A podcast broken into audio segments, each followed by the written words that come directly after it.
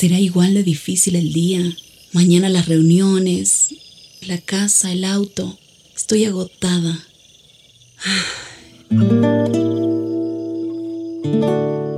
No importa cuántas cosas me hayan angustiado hoy. Me acercaré a Él porque Él tiene descanso para mi alma y mi mente. Cuando mi corazón está tranquilo, puedo escuchar su voz en quietud y confianza. Mi fortaleza está en descansar en Dios.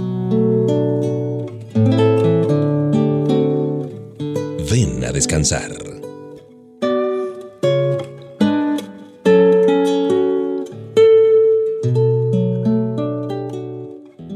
Esta es la señal de HCJB haciéndote compañía a esta hora. Las personas a menudo encuentran difícil entender quién es Jesús y por qué vino a esta tierra. Bueno, la Biblia nos eh, da la explicación que en realidad no es tan difícil de comprender. Jesús hizo algo que nunca antes se había hecho. Le permitió al hombre ver a Dios de una manera nueva. Aquí en el libro de Colosenses 1.15 dice que Jesús es la imagen del Dios invisible Nadie ha visto jamás el rostro del Todopoderoso. Aunque algunas personas tuvieran encuentros con Dios, ellas nunca pudieron contemplar totalmente su gloria. Por ejemplo, ni aun Moisés, quien es descrito como el amigo de Dios, pudo mirar directamente al Señor cara a cara. Como muchos, tuvo la oportunidad de ver su espalda, la espalda de Dios, cuando Él pasó, pero nunca su rostro, de acuerdo al libro de Éxodo 33, 18, 23. Pero aquí en Colosenses vemos que Jesús es la imagen del Dios invisible. Él vino para tender un puente entre la pura y sagrada gloria de Dios y la pecaminosa naturaleza de la humanidad. La palabra clave aquí es imagen, que en griego es eikon, de donde tenemos la conocida palabra icono. Así como el icono de la pantalla de tu computador o de tu celular te dirige a un programa principal, Jesús nos muestra a nosotros como creyentes la plenitud de la gloria de Dios. Como este ícono, Jesús es el reflejo exacto de Dios. Por eso el Señor pudo decir, yo soy el camino y la verdad y la vida. Nadie viene al Padre sino por mí. Y asimismo proclamar después, el que me ha visto a mí, ha visto al Padre. Esto está en Juan 14, 6, 9. Jesús nos permite ver el mismísimo rostro de Dios en toda su gloria. Qué honor y qué privilegio tan maravilloso. Alabemos a Papa Dios por su Hijo, quien nos ha llevado a la presencia misma del Padre Eterno.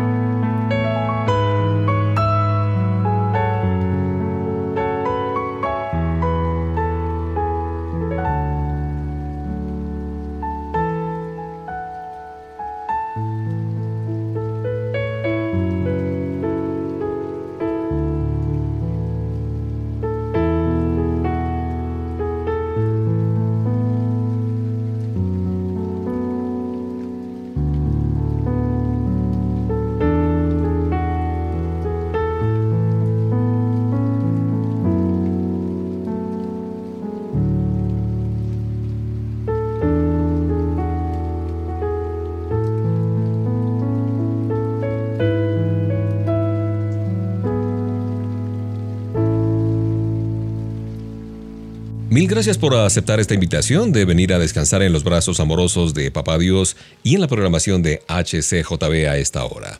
Cuando tú te despiertas en la mañana y te vistes para un nuevo día, posiblemente no piensas en que has entrado en un campo de batalla.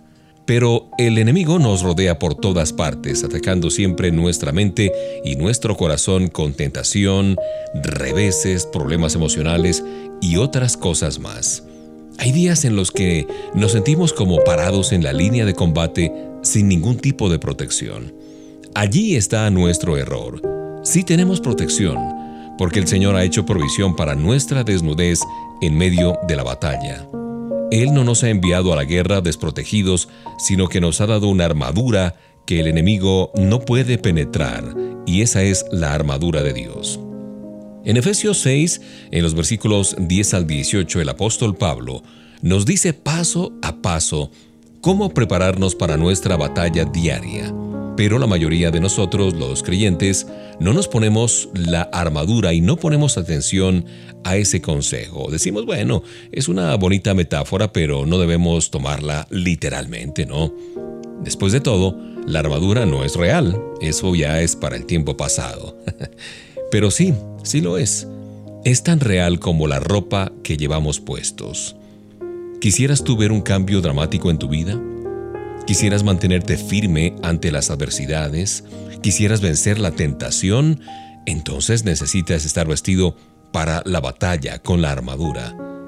Así es que el desafío es ponernos la armadura espiritual cada día durante, digamos, los siguientes siete días.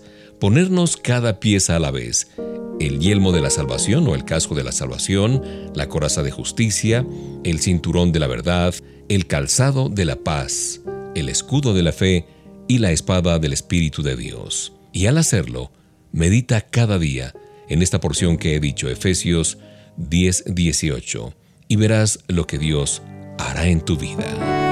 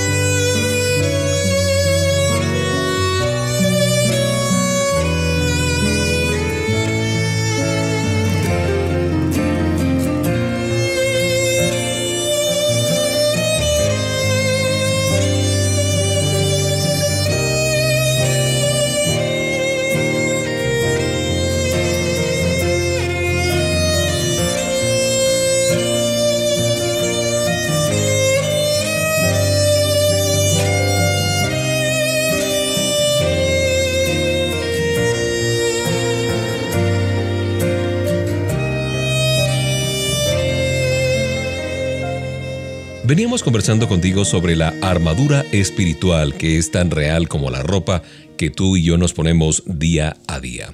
Hagamos un pequeño juego si te parece. Imagina que tú eres un soldado en tiempo de guerra. Ya tuviste tu entrenamiento básico, aprendiste a usar las armas de guerra, memorizaste todas las estrategias importantes de combate y te estás dirigiendo a la batalla. Tú has visto la guerra en los medios de comunicación, tus amigos ya han sido enviados y ahora tú te encuentras en la línea de frente viendo las explosiones, la desolación a tu alrededor, la muerte. Sabes sin duda alguna que hay un enemigo que quiere destruirte. Imagina ahora que un amigo, un camarada, un soldado, llega donde estás tú y te dice, bueno, en realidad no creo que haya enemigos allá. Pienso que eso es un mito o quizás una metáfora. Qué ridículo, ¿cierto? Allí en medio de la batalla, con camaradas caídos, muertos, municiones utilizadas, cubriendo el campo de batalla, ¿cómo puede una persona inteligente no reconocer la presencia del enemigo? Eso es realmente irrisorio, ridículo. Sin embargo, esta misma situación es la que está teniendo lugar en las iglesias alrededor del mundo. A pesar de la evidencia de la guerra y de la clara y específica naturaleza de los ataques, un sorprendente número de creyentes no creen, eh, mira, creyentes que no creen simplemente en la existencia del enemigo de Satanás. Eso es un gran error. Hay un enemigo muy real y personal acechándote ahora mismo, esperando la oportunidad para destruirte por completo. Si tú quieres crecer y madurar en la vida cristiana, debes tomar con seriedad esto de la batalla, la batalla espiritual. ¿Estás tú preparado hoy? Ponte tu armadura espiritual y ve detrás del Señor en la batalla. Esa armadura espiritual de que nos habla el libro de Efesios capítulo 6.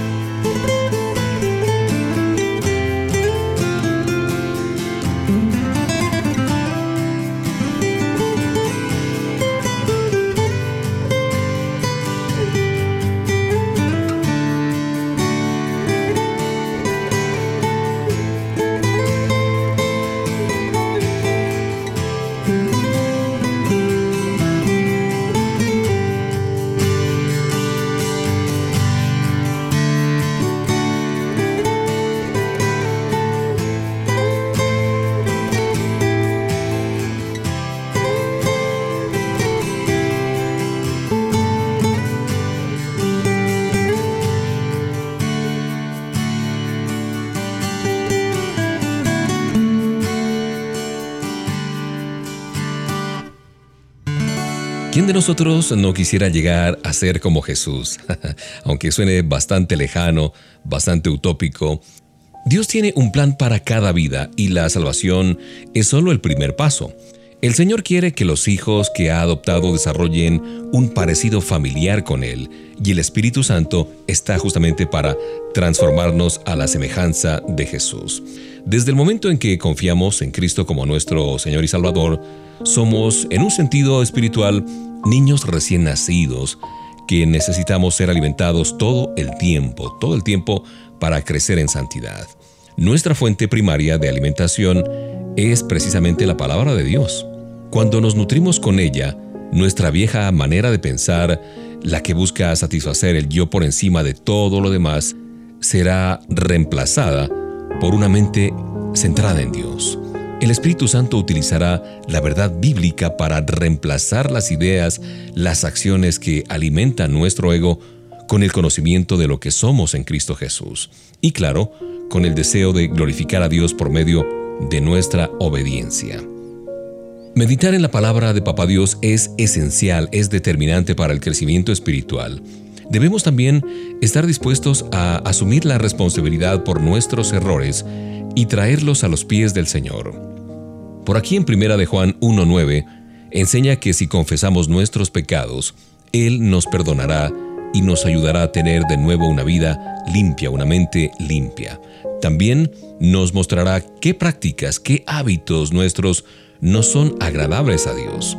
Su deseo es que dejemos esa conducta, esos malos hábitos, esas emociones, esas heridas, y entregárselos a Papá Dios. Nuestro Padre Eterno espera que hagamos los cambios necesarios en nuestra actitud, en nuestra conducta, en nuestro estilo de vida, para ser conformados a la imagen de Cristo Jesús.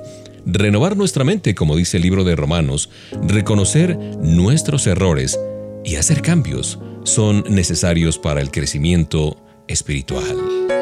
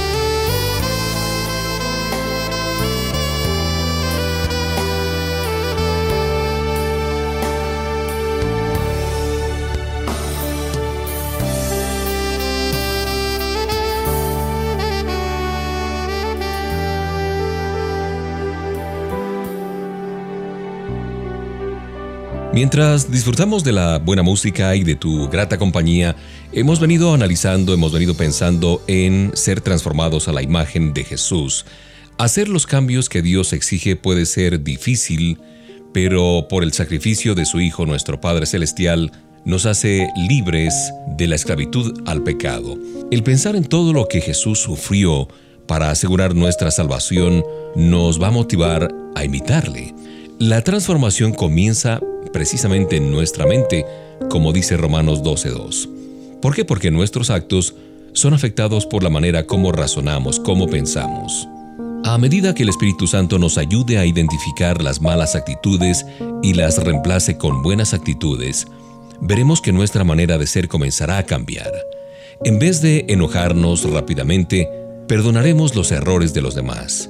¿Por qué? Porque recordaremos cuánto hemos sido perdonados diremos palabras de estímulo en vez de crítica y callaremos antes que compartir chismes o calumnias. Nuestra prioridad será seguir el modelo del Señor. Nuestro Padre Celestial nos da la Biblia, la palabra de Dios y la presencia de su Espíritu para que nos guíen.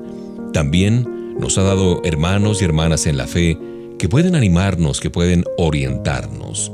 Los cristianos maduros son capaces de detectar los estorbos que impiden nuestro crecimiento y de señalar los cambios que necesitamos hacer. También pueden identificar los dones espirituales, las áreas de servicio que eventualmente pudiéramos no haber notado, en fin. Yo creo que cada uno de nosotros hemos sido impactados por alguna prédica, por algún ministerio, por algún mensaje especial, por algunos hermanos que nos permitieron ver que hay una forma diferente de pensar y de creer. Ser transformados a la imagen de Jesús es un proceso que dura toda la vida, de modo que pídele a Papá Dios que te ayude a parecerte cada vez más al Señor Jesús.